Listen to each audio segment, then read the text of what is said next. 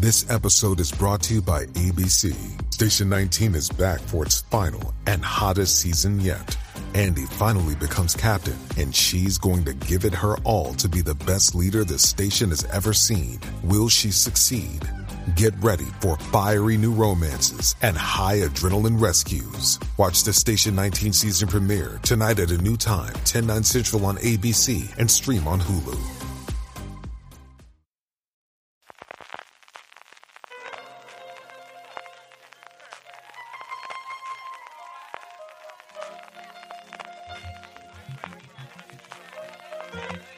Estás escuchando Fuera de Series con CJ Navas.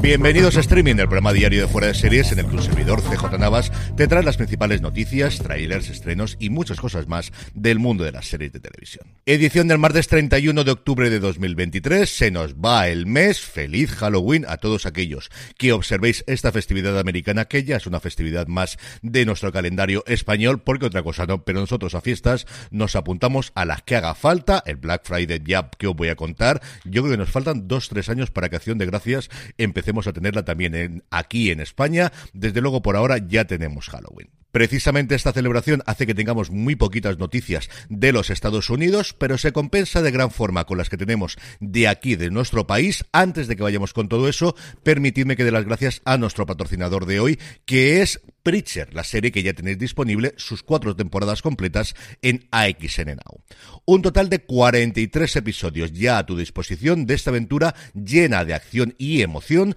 para que no te quedes a media esperando el siguiente episodio o cuando llega la siguiente temporada. Ya sabéis, la serie completa, sus cuatro temporadas, ideal para Halloween, para el fin de semana, para el Día de Todos los Santos, que al final es cuando tenemos el festivo en España. Las cuatro temporadas, como os digo, de Preacher ya disponibles en AXN Now. Arrancamos como lo hacemos prácticamente todos los días desde hace ya meses con el minuto y resultado de la huelga que todavía mantenemos activa en Hollywood, la huelga de intérpretes. Se reunieron sábado, se reunieron domingo y no se reunieron ayer lunes, se tomaron no un día de descanso, sino uno de esos días que tradicionalmente han hecho de vamos a valorar las últimas propuestas e intentar al día siguiente volver a la mesa de negociación con algo ya claro cada una de las partes, sindicato de intérpretes por un lado, productoras por el otro. Como os digo, no hubo reunión ayer, pero todas las noticias, aunque no hubo demasiado que trascendiesen, apuntaban a que el acuerdo podría ser inminente. De hecho, Deadline, por ejemplo, hablaba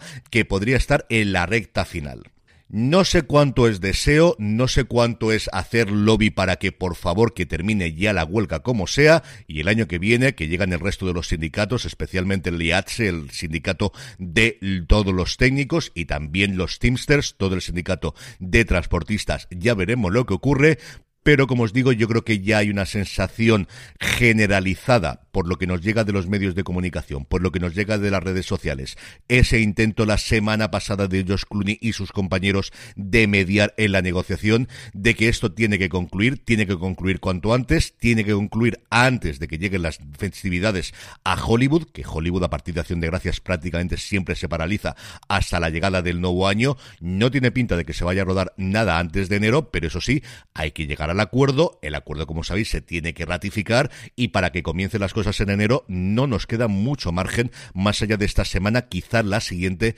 para llegar a ese acuerdo que por ahora, como os digo, parece que va en la buena línea, todo sea que nos sorprendan como ocurrió hace un par de semanas. Por lo demás, todos los medios americanos, si entres a consultar los tres grandes, Deadline, Hollywood Reporter y Variety, o cualquiera de los otros que podáis tener a vuestro alcance, las noticias principales es una tras otra reacciones al fallecimiento de Matthew Perry, lo que significó el actor. Vamos a tener, yo creo, de contenido en este sentido durante toda la semana, a la espera del resultado definitivo de la autopsia, pero sí que Variety ha dado una noticia interesante en cuanto a nuevos proyectos, y es que Amazon y MGM, que recordaréis que la compró hace no demasiado tiempo, estarían desarrollando una nueva serie a partir de las franquicias que tiene la productora, que es ni más ni menos que Poltergeist. El proyecto estaría en un punto tremendamente incipiente, de hecho no hay ni guionista para que elabore la Biblia o el piloto, en su caso, de la serie. Sí que se conocen los nombres de la gente que estaría delegada por parte de Amblin Entertainment, la productora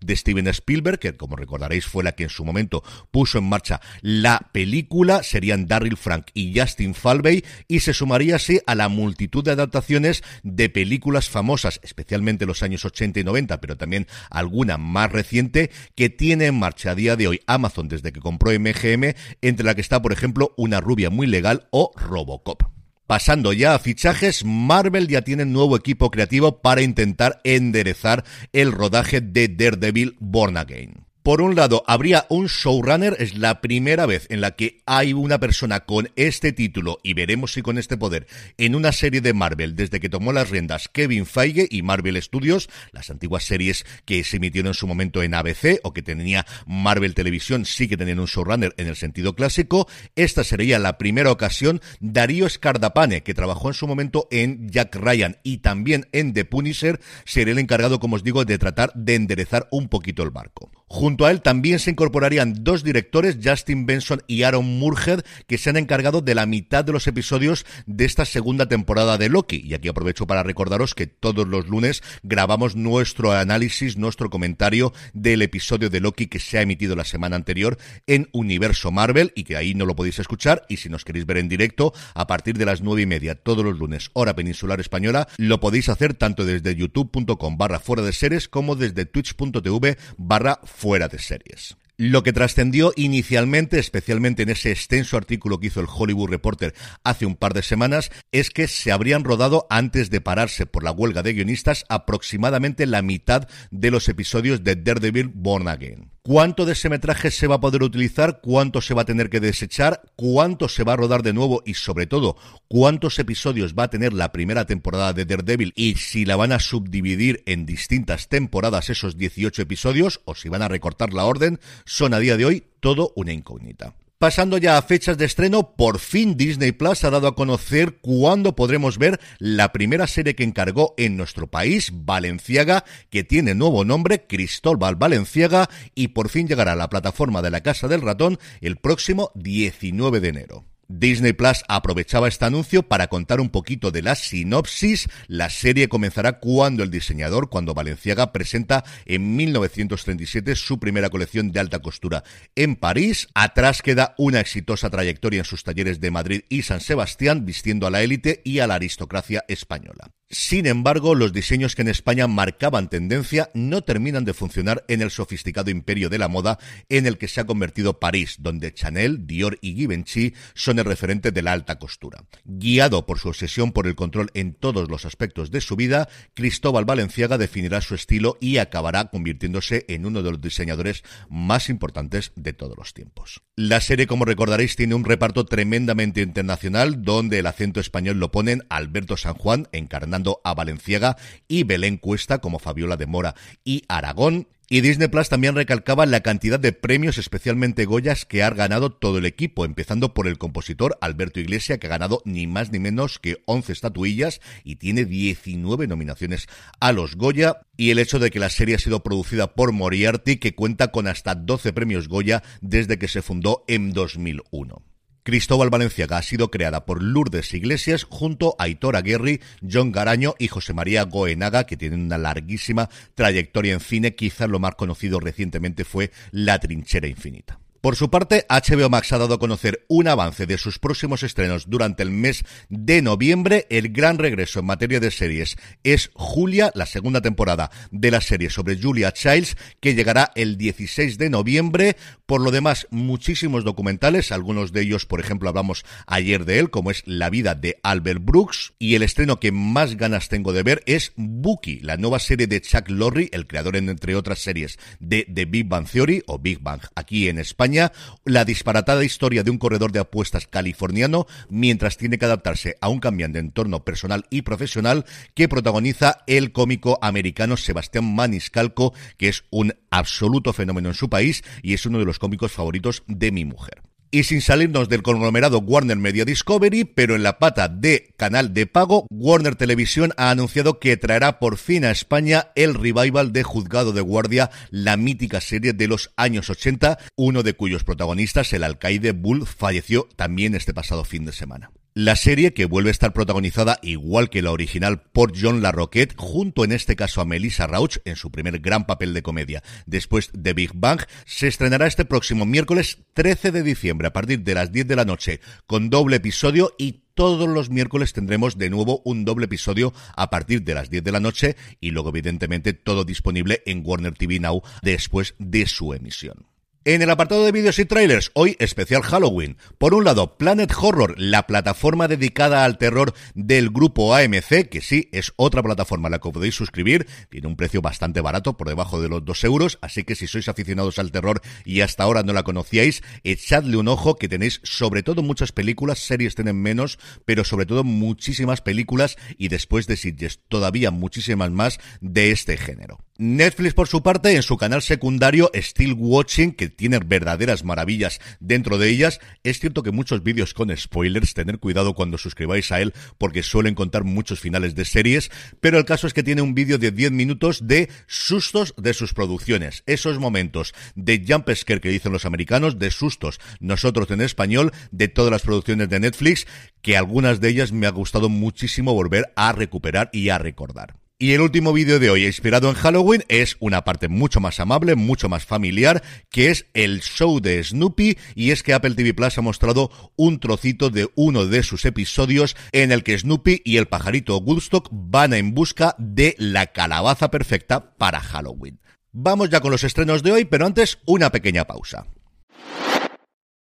Estamos ya de vuelta y hoy para despedir el mes de octubre tenemos tres estrenos. Por un lado, martes de filming, la plataforma nos estrena la tercera y última temporada de Exit. Los otros dos estrenos son en Movistar Plus. Por un lado, la serie Domina. Domina nos lleva al comienzo del Imperio Romano a través del personaje de Livia Drusila, la tercera mujer de Octavio Augusto, el primer emperador romano, y toda la parte política, amorosa y de traiciones, evidentemente, que eran norma de la casa en esa época, bueno, y en todas las épocas que al final los humanos somos como somos. Yo he podido ver ya los dos primeros episodios, os hablaré un poquito más de ella con tranquilidad en el premier de esta semana. También lo haré así con el otro estreno de hoy en Movistar Plus, que es Luz en la Oscuridad, el nuevo True Crime presentado por Carles Porta después de hacer Crims para TV3 y su adaptación al castellano Crímenes en Movistar Plus. Cuatro episodios inicialmente, dos casos que analiza Carles junto al resto de su equipo. Cada caso completa dos episodios. El primero de ellos ya lo he podido ver completo, los dos primeros episodios, y como os digo, lo comentaré en Premier, pero os digo que me ha gustado mucho creo que hay poca gente que trate tan bien y con tanto gusto y que haya cogido tanto el ritmo al formato como Carles Porta y sus producciones. Y terminamos como siempre con la buena noticia del día y es que este pasado fin de semana terminaba la décima edición de Serializados después de haber concluido anteriormente en Barcelona, esta última semana en Madrid y ya es el momento de hacer recopilación de los resultados. En números grandes, más de 10.000 espectadores, que se dice pronto, entre sus festivales en Barcelona y en Madrid, y todavía un número mayor, la edición online del festival en filming ha superado los 200.000 espectadores. La gran ganadora de la sección competitiva ha sido Little Bird, creada por Hannah Moscovitz, Sue Hopkins y Shannon Maesters, ha sido la ganadora de esta edición, elegida así por el jurado, elegida así por el jurado integrado por las hermanas Vila Puig, Mireia y Joana, Gael Duverden y Stepan Hulik, que ha destacado su narración fuerte y poética porque es una historia importante que hay que contar, tiene el poder de conmover y emocionar sin chantajear al público. Litterberg también ha obtenido el premio del jurado joven de Madrid, el otorgado por la ICAM, y por su parte el jurado joven de Barcelona, de URL Blanquerna, ha premiado la serie Best Interest, escrita por Jack Thorne, el creador de The Virtus, y protagonizada por esos dos monstruos que son Sharon Horgan y Michael Sheen. Diez años ya de serializados y que sean muchísimos más y a ver si el año que viene por fin puedo acudir que ya me va tocando. Y con esto, y recordándoos que tenemos mucho más contenido en fuera de series.com y que os paséis por nuestra tienda, la tienda fuera de series, fuera de series.com barra tienda, me despido hasta mañana, día de todos los santos, día festivo, pero aún así, si me aguanta la garganta, que estoy ahí, ahí, tendremos nuevo programa aquí de streaming en el que inauguraremos el mes de noviembre. Ahora ya sí me despido, gracias por escucharme y recordad, tened muchísimo cuidado y fuera.